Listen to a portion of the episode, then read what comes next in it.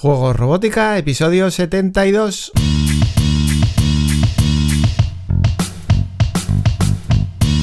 Bienvenidos a Juegos Robótica, el podcast en el que hablamos de robótica educativa, iniciación a la programación, aplicaciones para docentes, entornos de programación para niños y en general todo lo que tiene que ver con despertar la curiosidad de los más jóvenes por la programación y la tecnología, para que se conviertan en creadores y no en meros consumidores.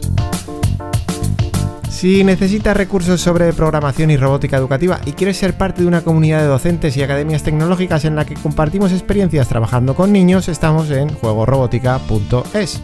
Y si lo que buscas es una opción completamente online para que tus hijos desarrollen su creatividad a través de la programación, te espero en tecnodemia.com. Ponte en contacto y hablamos. Hoy vamos a estar hablando de la Microbit Retro Arcade de Lefrix, que ya hacen complicado el nombre porque se parece mucho a la Retro Arcade for Education que, mm, bueno, pues sacaron la temporada anterior.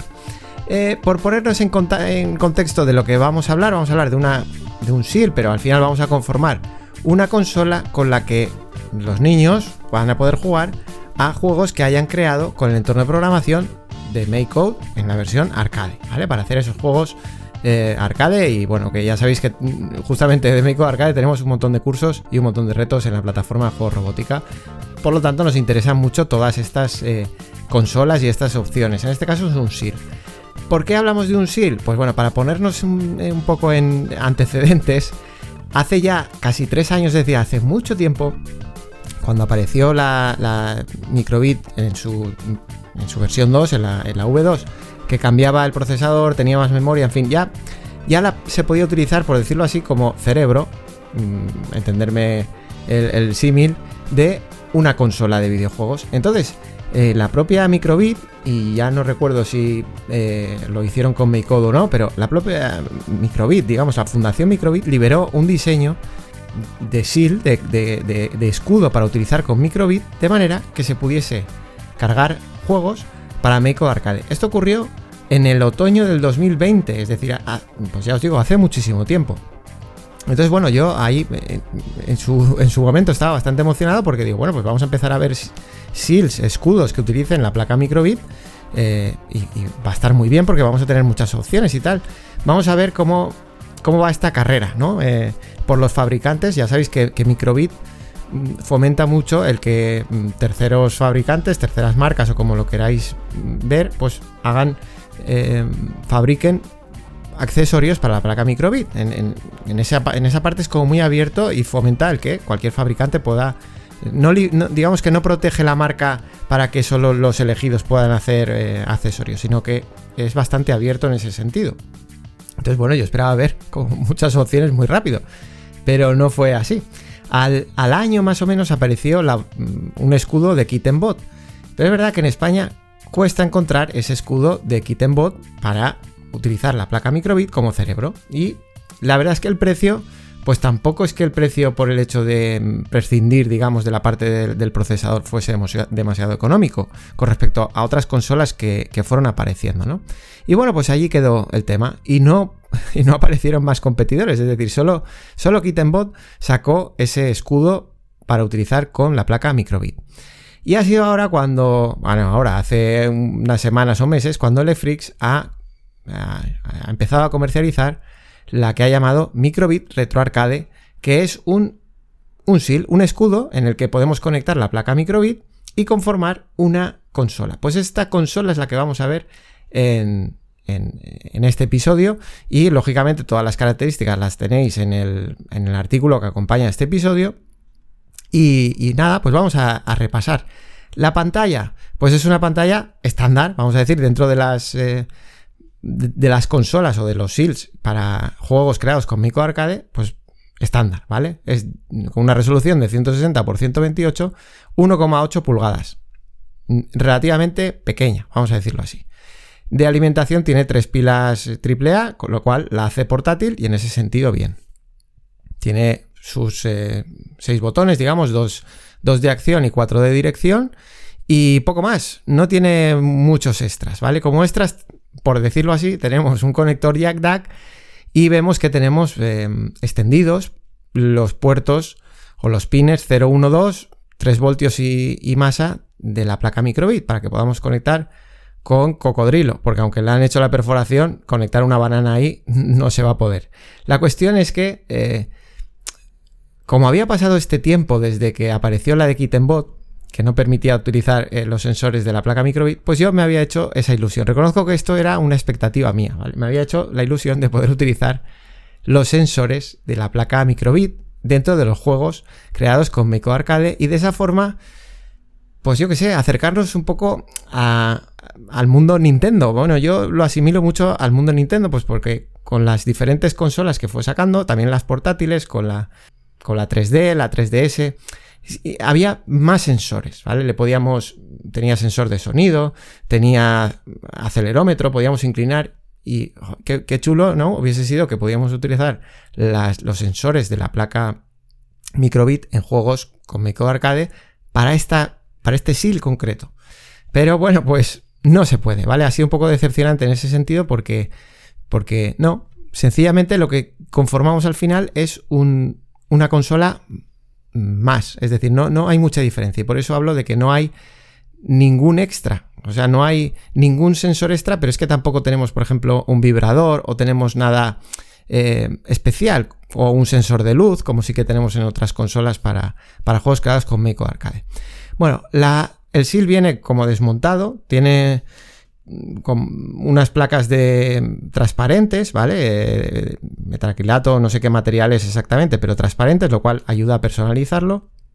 La cuestión es que te lo tienes que montar. Yo ya no sé si esto es bueno o malo, lo de que te lo tengas que montar, pero bueno, pues eh, hay quien le ve ese punto bueno de que tengas que montártelo tú, pues perfecto, pues es eh, como otra actividad para los chavales.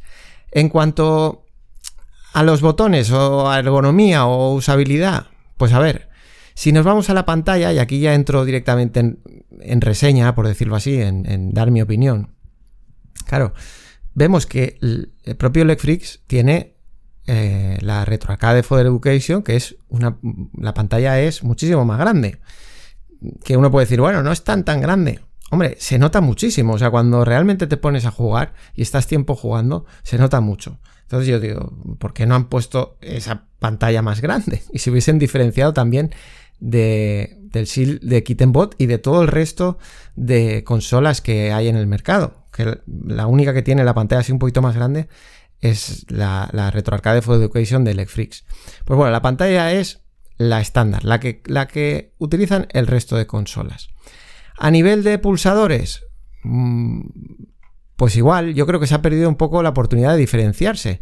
Tenemos cuatro pulsadores de dirección, con lo cual, hacer una diagonal para un niño es muy difícil. Hacer una diagonal para mí, es decir, pulsar a la vez, por ejemplo, el botón mm, de dirección arriba y, el botón de dirección a la derecha, pues para mí puede ser posible, porque yo, yo soy un adulto y tengo ya las manos grandes, ¿vale? Y tengo el dedo que, puedo pulsar dos a la vez. Pero para un niño se hace complicado y, y se agradecería una cruceta como la que tiene su otra consola de Netflix, una cruceta que te facilite ese tipo de movimientos. Es eh, son botones estándar más bien duros. Eh, aprovechando el audio del podcast, pues fijaros. No sé si estáis oyendo, pero ese es el sonido que hace el botón al apretar. No, tiene ninguna suavidad. Y ya os digo, pulsar una diagonal, dos botones a la vez de dirección, muy difícil. Entonces, en ese sentido, si lo comparo con la, otra propuesta de Electrix, pues se queda muy coja. Si lo comparo con el resto de consolas, pues bueno, pues más o menos igual, pero podían haber aprovechado para diferenciarse. Lo que es el agarre o mm, la ergonomía, el factor de forma, pues sí que me gusta, ¿vale? El factor de forma le han dado como mm, la forma de un mando de consola, ¿vale? Como si fuese un mando de, Xbox o un mando de PlayStation. Y la pantalla queda en el medio, con lo cual es bastante cómodo. Y con los pulgares, digamos que no es incómodo para un adulto y para un niño es muy cómodo. Es decir, están a una distancia que le viene muy bien. Eh, evidentemente por el por cómo está conformada la, eh, la, carcasa, digamos, que son, pues ya os digo, láminas de plástico cortado con canto vivo, pues hombre, el tacto no es que sea muy suave, pero tampoco molesta, ¿vale? Tampoco molesta y en general, bien. Como experiencia de juego, pues bien, como experiencia de juego le pones un juego y lo, va a coger. No, no penséis en juegos, mm, digamos, muy grandes o muy pesados para ninguna de este tipo de consolas, porque ninguna puede con un juego excesivamente pesado. Quiero decir que eso no es porque utilice la placa microbit como, como cerebro, por decirlo así, o como almacenamiento. Em, pero bueno, los que le he ido poniendo, pues, pues bien, los puedes manejar. Si no es que es un juego, ya os digo, excesivamente grande, que eso ocurre con, cualquier otra. El problema, entre comillas, es que em, el hardware, o sea, la placa microbit, recordad que al final el cerebro, el hardware, es la placa microbit. Para cargar el juego tenemos que, digamos, abrir una versión especial de Micro Arcade eh, o experimental, si lo queréis ver así, donde tenemos podemos acceder a hardware experimental, como es este caso, porque aún está en fase beta, por decirlo así. Y esperemos que por ese hecho de que esté en fase beta no aproveche los sensores. A lo mejor en un futuro podemos aprovechar los sensores.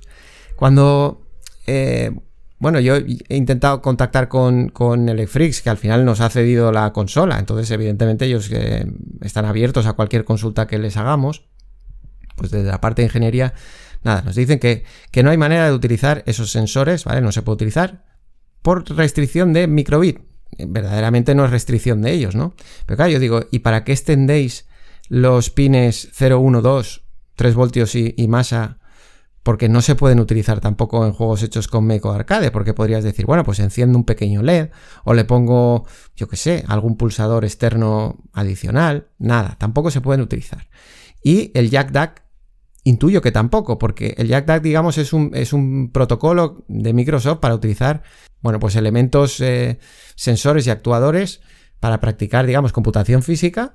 Y, ese es el protocolo del puerto de comunicación porque se pueden conectar todos en serie, ¿vale? Es un, protocolo de comunicación, tipo JackDAC, vamos a decir.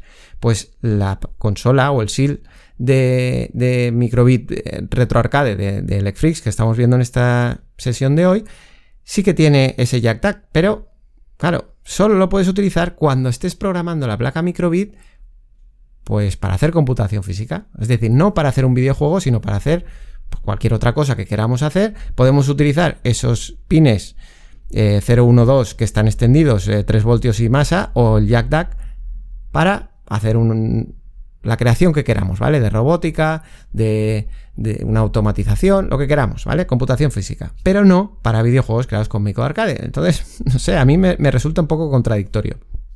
Pero esa es la, respuesta que nos dan desde Electrix y bueno, esperemos que en un futuro se pueda hacer. Claro, siempre que comentamos esto, los que esperábamos poder utilizar los sensores de la placa microbit nos dicen, ah, pero te puedes comunicar con otra placa microbit. Eso sí que permite hacerlo, tener una comunicación con otra placa microbit. Entonces se te enciende la bombilla y dices, ah, pues entonces le pongo otra placa microbit, aunque use dos, le pongo otra que se comunique y utilizo los sensores de la, segunda placa microbit y le envío esa información para meterlo dentro de un juego creado con Meco Arcade. Pues no, no se puede.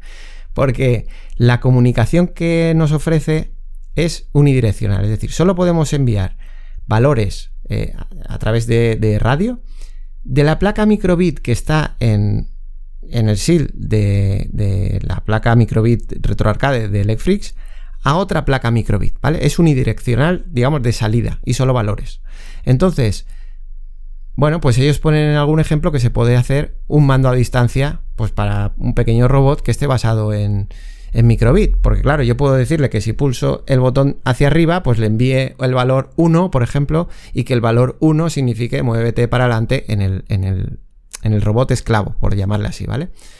Pero, pues vale, se puede hacer eso, pero da, poca... En fin, da, poco juego. Es verdad que podemos hacer un juego donde podamos encender, mientras estoy jugando, ¿eh? mientras estoy jugando a un juego creado con Meco Arcade, pues yo qué sé, a que en el mundo físico se pasen cosas, ¿vale? Se abra una puerta, eh, salga un mensaje en otra pantalla con otra placa microbit, se enciendan luces, pero siempre va a ser unidireccional. Pero bueno, algo es algo, ¿vale? algo es algo eh, que no es lo que, ya os digo, para mí fue un poco decepcionante porque esperaba algo más, pero bueno, eh, algo es algo. Bueno, ¿qué más cosas? Importante, Microcode. Microcode es un entorno de programación que yo he nombrado en redes sociales, en la newsletter, en, eh, pues en algún podcast seguro que también. Y es un entorno de programación que está hecho precisamente para Microbit V2 y que requiere de una pantalla, porque Microcode lo que hace es que permite programar a través de pictogramas. Está diseñado para prelectores, para niños a lo mejor, pues en, yo que sé, de 6 años o por ahí, que, aún no dominen la lectura y puedan programar eh, en base a, iconos, a pictogramas, ¿vale? Entonces eh, ese entorno de programación sí que lo podemos cargar aprovechando que eh, estamos hablando de un SIL para microbit, sí que podemos cargarlo en la placa microbit, cargamos el entorno de programación y entonces a través de la pantalla del SIL de LFRIX podemos programar en microcode y hacer pequeños juegos mm, que, me van a funcionar en esa pantallita con ese mando. Eh, bueno, es interesante sobre todo porque pensar que este entorno de programación, microcode, mm, lo que me va a permitir es que los niños puedan programar sin necesitar un ordenador. Están programando en la propia eh, consola, por decirlo así.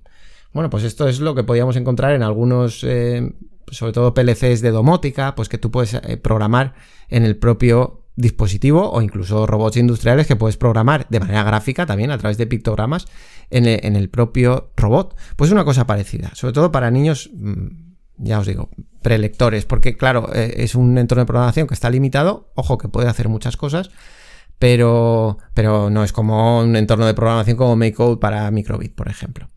Y claro, como ahí estaríamos programando la placa microbit, estaríamos haciendo algún tipo de, programa que podría ser o no de computación física, pero normalmente va a ser algo de computación física, ahí sí que podemos utilizar esos pines 0, 1 y 2 que nos, que nos extiende, digamos, el SIL de LFRIX y no sé yo si tiene compatibilidad para JackDack, pero bueno, pues puede que sí, ¿vale? Probad microcode, en el artículo os dejo enlaces, os dejo el manual.